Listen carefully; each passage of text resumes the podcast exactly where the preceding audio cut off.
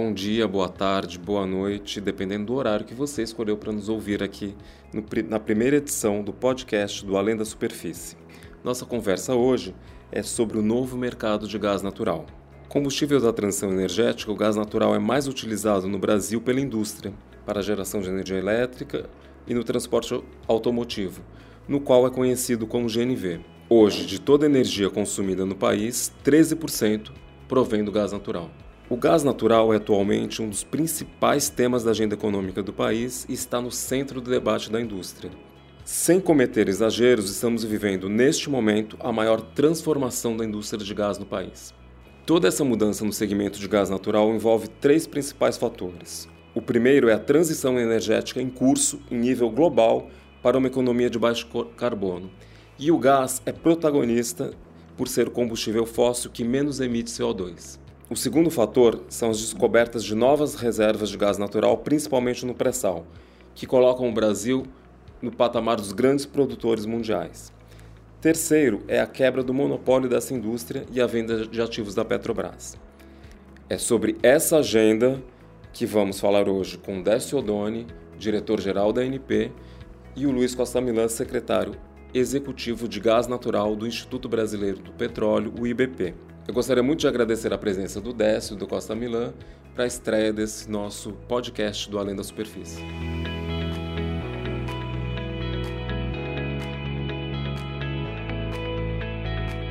Um dos principais temas em discussão hoje é a transição energética e o gás natural é apontado sempre como combustível dessa transição. Eu gostaria de saber dos nossos convidados quais oportunidades o gás natural traz para o Brasil. Bom, primeiramente quero dizer que é um prazer estar aqui contigo, Pedro, nesse podcast aí para o IBP. Prazer poder compartilhar algumas ideias aí do que está acontecendo é, no mundo e no Brasil.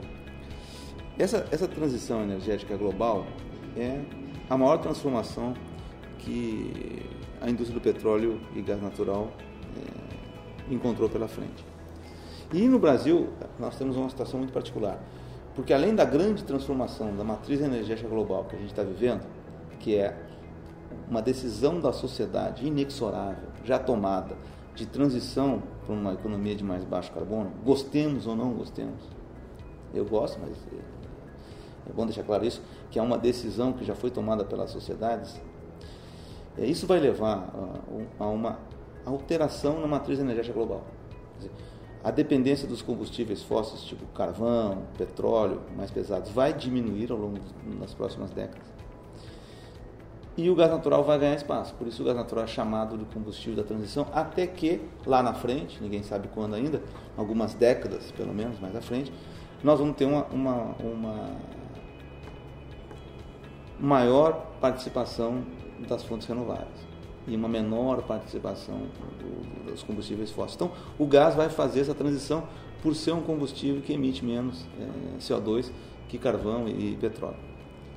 Mas essa grande transformação é, global, que no Brasil também, mas é uma, uma, transformação global, ela, ela no Brasil, ela encontra uma outra grande transformação, que é a nossa própria realidade que está sendo transformada. Dizer, no Brasil, depois de mais de 60 anos de domínio da Petrobras, especialmente no setor de refino, de gás natural, nós estamos vendo a substituição de uma indústria, de um monopólio por uma indústria. Então, é, a, a, a, o nosso ambiente de transformação aqui no, no, Brasil, ele é um ambiente muito mais complexo do que de outros países. Porque nós estamos vivendo esses dois processos, a, a transição energética e a transformação da indústria local, com essa abertura toda que no setor de gás natural, que é objeto dessa discussão aqui, deriva no novo mercado de gás. O lado positivo disso, só para terminar, é que felizmente a matriz energética brasileira já é limpa. Nós temos as matrizes mais limpas do planeta. Então isso nos ajuda nesse, nesse, nesse processo de, de transição. E a nossa matriz é limpa, mas a penetração do gás natural não é tão alta. Ela é limpa pelo uso de outras fontes, né? energia hidrelétrica, solar, eólica em, em, em quantidades crescentes. A penetração do gás na matriz energética, além dos 12, 13%, que temos agora, vai sim ajudar na, na, nessa transição é, no Brasil. E a transformação da nossa indústria, com a substituição da, da, do papel dominante da Petrobras por um, por um mercado com um conjunto grande de agentes, competitivo, dinâmico, também vai ajudar a essa penetração do gás natural é, na, na, matriz energética. Então, tudo isso está conectado. Então, nós estamos vendo, em resumo, duas grandes transformações. Uma a nível global e outra a, a, a nível local, mas essas duas conversam e uma influencia a outra. O gás natural, de fato, é, o, é considerado o combustível da transição energética. Mas eu queria talvez acrescentar que uh, mais do que transição energética, o gás natural é o combustível da garantia do suprimento de eletricidade. Isso é fácil de entender. Na medida quando ou na medida que nós tivermos uh, uh, energias renováveis com todos os seus benefícios, uh, com todas as suas vantagens do ponto de vista ambiental, e nós tivermos um determinado período do dia onde nós não temos sol e o vento cessou, e nós chegarmos em casa e tentarmos ligar o interruptor, quem vai garantir que a luz acenda é o gás natural. Ou seja, esse é um elemento importante de ser entendido, de fato, é o combustível da transição, mas é também o combustível da garantia de suprimento.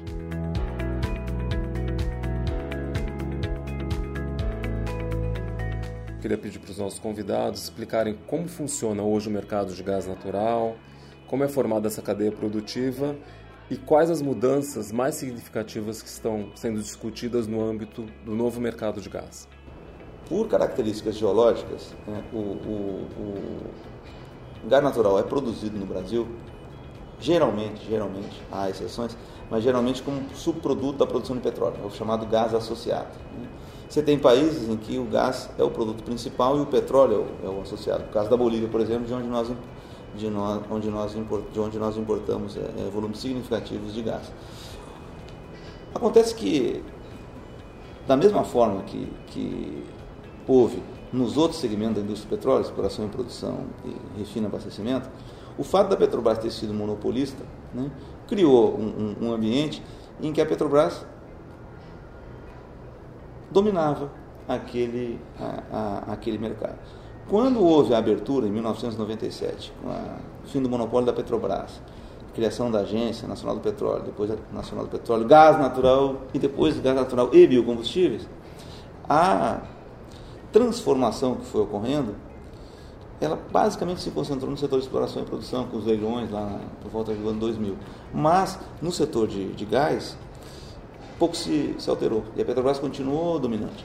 Quando veio a construção do gasoduto Bolívia-Brasil, entrou em operação entre 1999 e 2000, foi um projeto da Petrobras, que era a única compradora de gás, a única vendedora de gás no Brasil. Então, é, é o mercado de gás natural no Brasil, ao longo desses 20 anos quase, né, depois da, da, da, construção do gasoduto, 20 né, anos, é, ele se caracterizou por um absoluto domínio da Petrobras.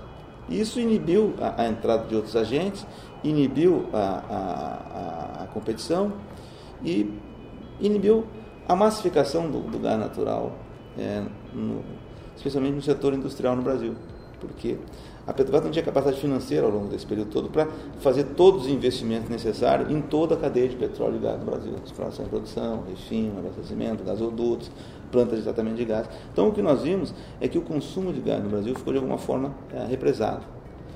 Esse novo momento que nós estamos vivendo é um momento de abertura, de atração de investimento, de atração de novos atores, de incentivo à competitividade, incentivo à oferta. Né?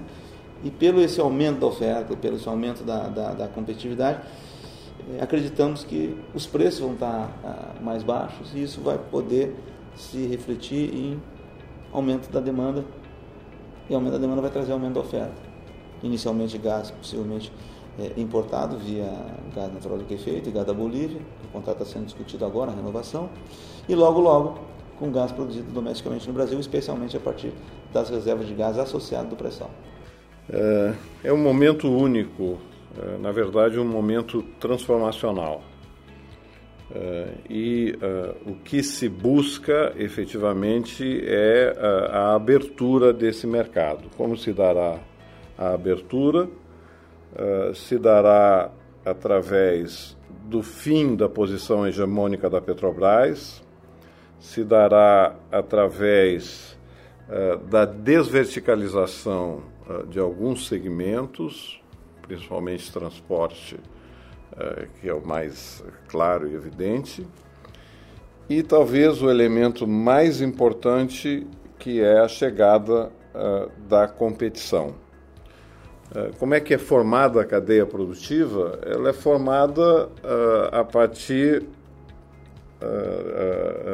das características dos vários segmentos da cadeia de valor do gás natural que tem segmentos onde você tem a competição entre os agentes e outros segmentos que têm a característica de indústria de rede, onde uh, nós temos monopólios naturais.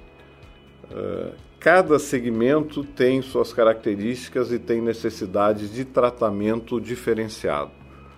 Uh, especificamente na parte de produção, você tem a competição da oferta entre os agentes, Toda a parte de transporte uh, uh, e distribuição são monopólios naturais e, por serem monopólios naturais, precisam ser regulados. isso dá essa conotação muito única que está associada à indústria de gás natural.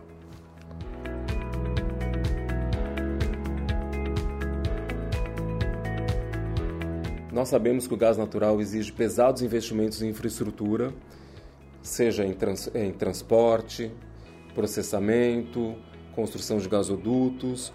E um dos temas principais em discussão nesse momento é o compartilhamento dessas infraestruturas essenciais. Eu gostaria de saber quais as propostas que estão na mesa nesse tema. A lei do gás lá de 2009, ela não obriga o compartilhamento de, infraestruturas essenciais. O que, que significa isso? Significa que plantas de tratamento de gás, terminais de importação de GNL, por exemplo, GNL é gás natural liquefeito, gás importado da forma comprimida, né, congelado, é, não deve, não, deve ser é, obrigatoriamente compartilhado. Significa a companhia que constrói e, e, e detém aquele, aquele equipamento, aquela instalação, aquela infraestrutura, não está obrigado a permitir que o outro use, mesmo que haja capacidade disponível. Então, está é, tá sendo trabalhado isso a nível regulatório. O, a Petrobras fez um acordo com o Conselho Administrativo de Defesa Econômica, o CAD, depois de, de da NPT acionado o CAD em relação a isso, se comprometendo a dar o livre acesso. Então, do ponto de vista das instalações construídas pela Petrobras, esse acordo Petrobras-CAD já estabelece é, é, critérios para que esse acesso seja garantido. Mas isso não se aplica a outras empresas. nós estamos vendo aqui, um, justamente por, por tudo isso que nós falamos, é, um ingresso de outras empresas no, no, setor, no mercado brasileiro. Tem terminais de, de, de gás liquefeito sendo construídos em Sergipe, é, no Rio de Janeiro.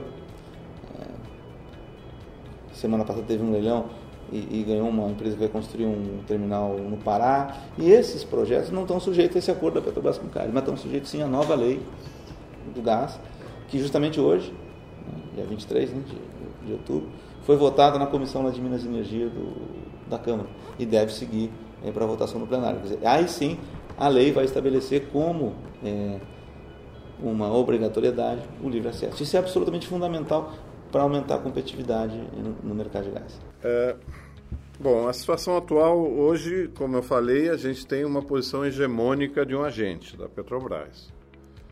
É, nos mercados desenvolvidos, é, basicamente existem dois caminhos, é, que é o que a gente encontra. Um caminho é, é o compartilhamento dessas uh, infraestruturas por parte dos operadores. Isso parece um caminho muito adequado para o Brasil e, e, até onde eu entendo essa discussão está em andamento. Uh, um segundo caminho é a atração de terceiros para esses investimentos esses investimentos nessa, ah, na parte de transporte, na parte de infraestrutura, uh, no, que nós chamamos de facilidades essenciais de, de uh, terminais de GNL ou a parte de escoamento de gás natural, a, porta, a, próxima, a própria questão das unidades de processamento, são atividades de risco operacional controlado, uh, onde a semelhança do que aconteceu no transporte, uh, uh, grandes empresas chegaram e vieram ao Brasil e participaram desses processos de privatização. Nós acreditamos que existam interessados em investir na construção dessa infraestrutura e trabalhar com, nos Estados Unidos se chama tolling, ou seja, com tarifas que seria a remuneração que essas empresas teriam pelo uso dessa infraestrutura. Então, basicamente, esses dois caminhos: ou compartilhamento por parte ou entre os operadores, ou uh, terceiros investindo e cobrando tarifa dos usuários, no caso, dos operadores.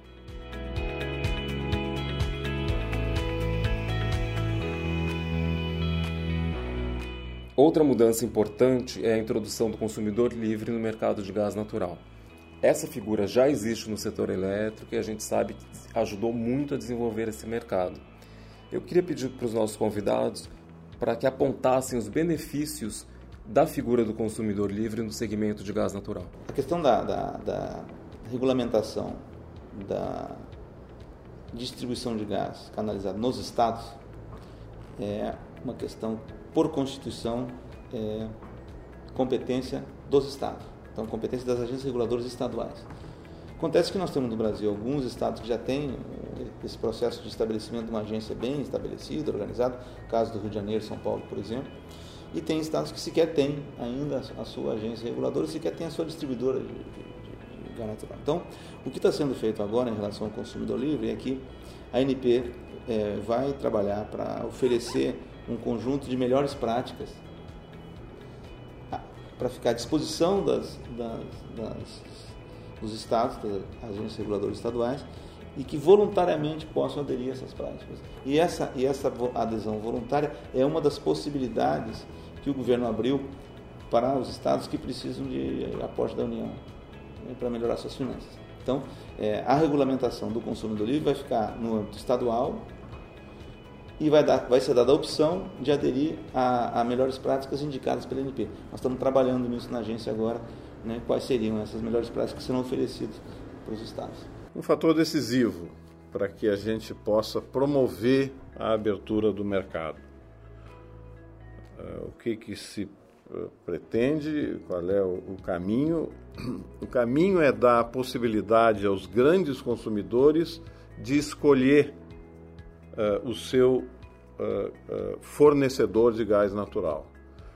Então, nós teríamos no Brasil, sei lá, 5, 10 fornecedores, que são empresas produtoras ou comercializadores, e o grande industrial poderia fazer a escolha, além da companhia distribuidora, da compra de algum desses fornecedores, criando a competição e dando uma condição efetiva uh, uh, de competitividade a esse mercado.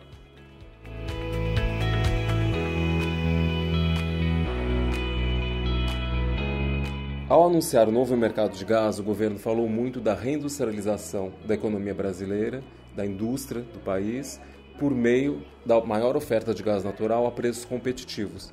Eu queria pedir para os nossos convidados para que eles comentassem esse ponto. Pela competição o, o, o que aconteceu no mercado de gás é, nos, nos, últimos anos é impressionante.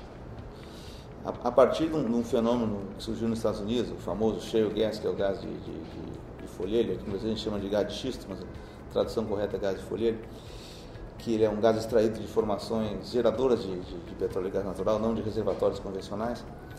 Isso aumentou enormemente a oferta de gás nos Estados Unidos e jogou para baixo os preços. E os Estados Unidos, que era estava se preparando para ser um importador de gás natural, rapidamente se converteu num grande exportador. Então o quadro hoje é um quadro que deve permanecer nos próximos anos, é um quadro de abundância de oferta de gás natural liquefeito na bacia do Atlântico, vindo não só dos Estados Unidos. E isso é, é, fez com que o, o, preço desse gás num porto brasileiro ficasse extremamente competitivo.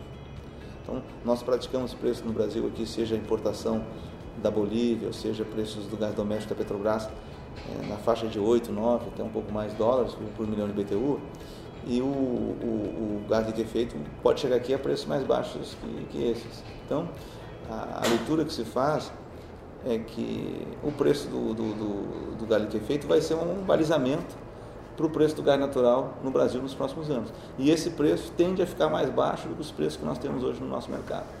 Então, é, dá para acreditar que nós vamos ver uma redução é, de, de preço de gás natural no Brasil nos próximos anos. Bom, a partir do, uh, do aumento da oferta, que é o que se projeta nesses próximos anos, uh, a gente uh, tendo ao mesmo tempo um maior número de fornecedores, nós teríamos uma situação muito clara de gás, de oferta de gás de forma mais competitiva. Se nós tivermos gás mais competitivo, uh, eu acho que isso vai depender de cada estado, cada estado vai ter que criar as condições uh, para buscar uh, as, essas condições de, ideais que cada estado eleja de competitividade, com foco na atração de grandes projetos industriais. Quer dizer, tendo grandes projetos industriais, o que, que você tem? Você tem atração de investimentos, você tem uh, mais empregos, você tem desenvolvimento. Uh, o, o, governo federal foi muito uh, inteligente na medida que ele desenhou um modelo no qual se cria efetivamente competição entre os estados. E a partir da criação dessa competição, os potenciais investidores tem a opção da escolha do estado onde ele quer instalar sua unidade fabril. E isso permite, evidentemente, uma condição favorável para esses novos investimentos.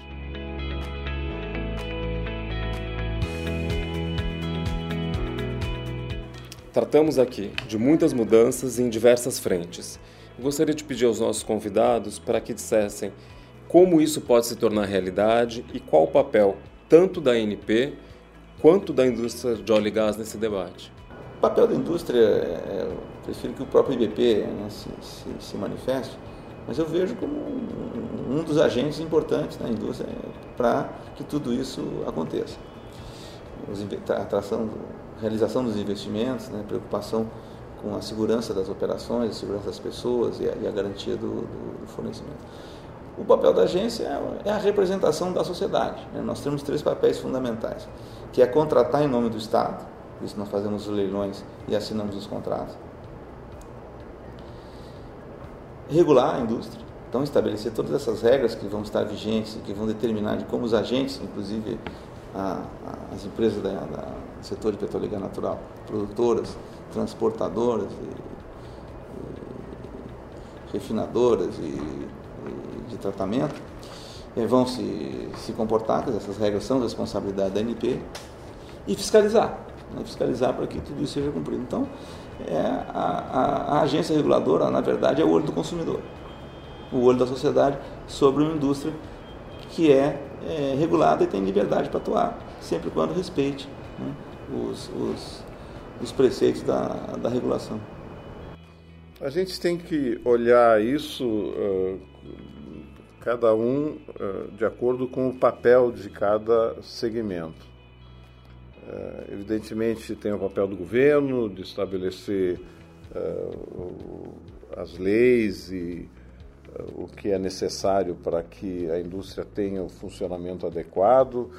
o Congresso, o governo nas proposições e políticas, o Congresso nas definições legais uh, um papel absolutamente fundamental da NP, uh, e aí uh, uma questão importante é uma atenção que o governo já está dando que é a questão da capacitação da ANP para exercer esse papel, ou seja, a ANP tem que exercer o seu papel de regulador e de fiscalizador das, da regulação que vier a ser implementada. Para essa indústria funcionar bem, efetivamente, esse papel ele tem que ser exercido com extrema propriedade. É, e, evidentemente, uma interlocução com a sociedade, explicando o que, que está se passando, enfim, quer dizer, um, um grande esforço coletivo para que a gente possa atingir os objetivos de abertura e de desenvolvimento desse mercado. Nós já falamos aqui muito para os nossos ouvintes sobre a expectativa de aumento das reservas de gás natural.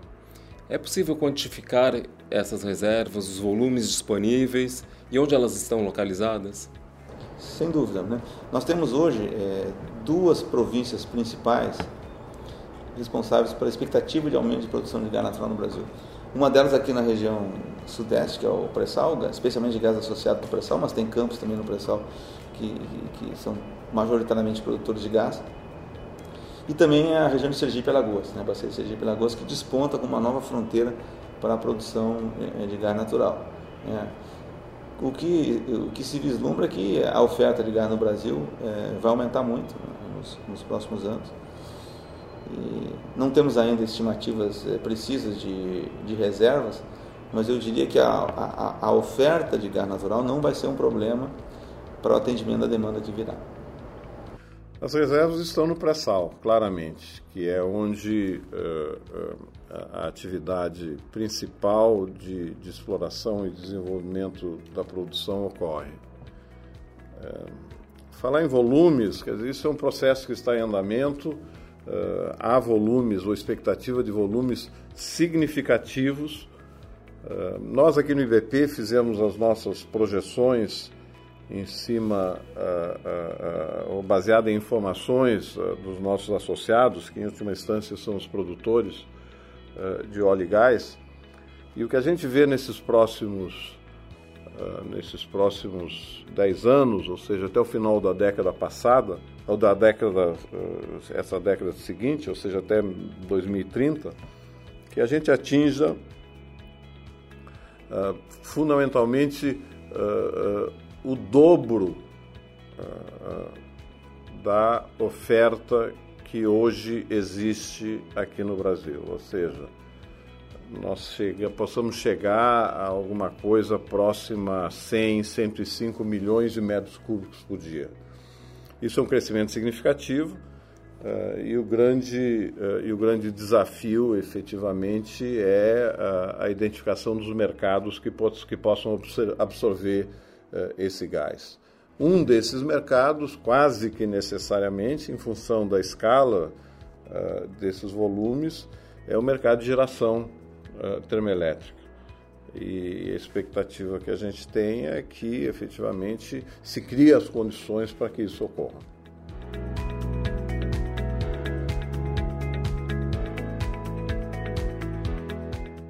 Estamos chegando ao fim do nosso debate. Eu gostaria de pedir para os nossos convidados que apontassem os principais benefícios e impactos positivos do novo mercado de gás, tanto para o país quanto para os consumidores. Maior oferta de energia, energia mais limpa, com menos emissões, que vai vai né, tá alinhado com esse desejo de uma transição energética para uma economia de mais baixo carbono. Redução de preço, redução de preço de eletricidade, tanto para residências quanto para indústrias, porque o gás é um produto mais barato que óleo combustível, óleo diesel, que ainda são utilizados para a geração elétrica em boa parte das usinas térmicas é, no Brasil. E, por fim, um impacto grande na geração de emprego, na geração de renda, na geração de riqueza via a utilização do gás para ajudar na reindustrialização do Brasil, né, de criar, de criar condições para que a indústria brasileira seja mais competitiva e, ao ser mais competitiva, possa gerar mais emprego, renda e riqueza.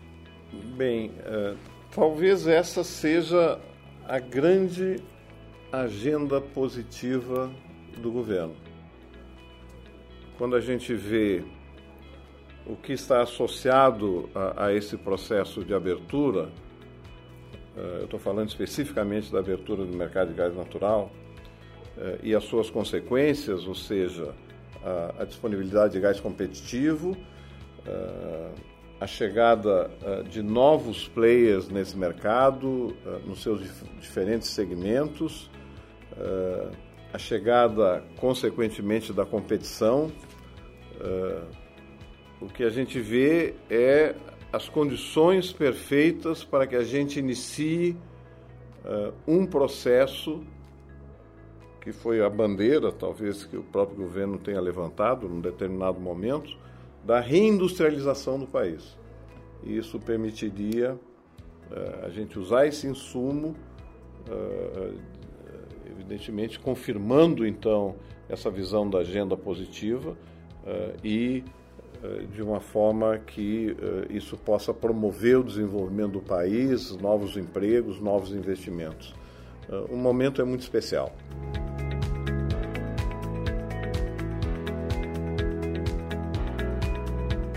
Eu gostaria de agradecer em primeiro lugar ao Décio Odoni, diretor-geral da ANP, que contribuiu tanto para esse debate, e também ao Luiz Costa Milan, secretário executivo do Instituto Brasileiro de Petróleo, Gás e Biocombustíveis, o IBP.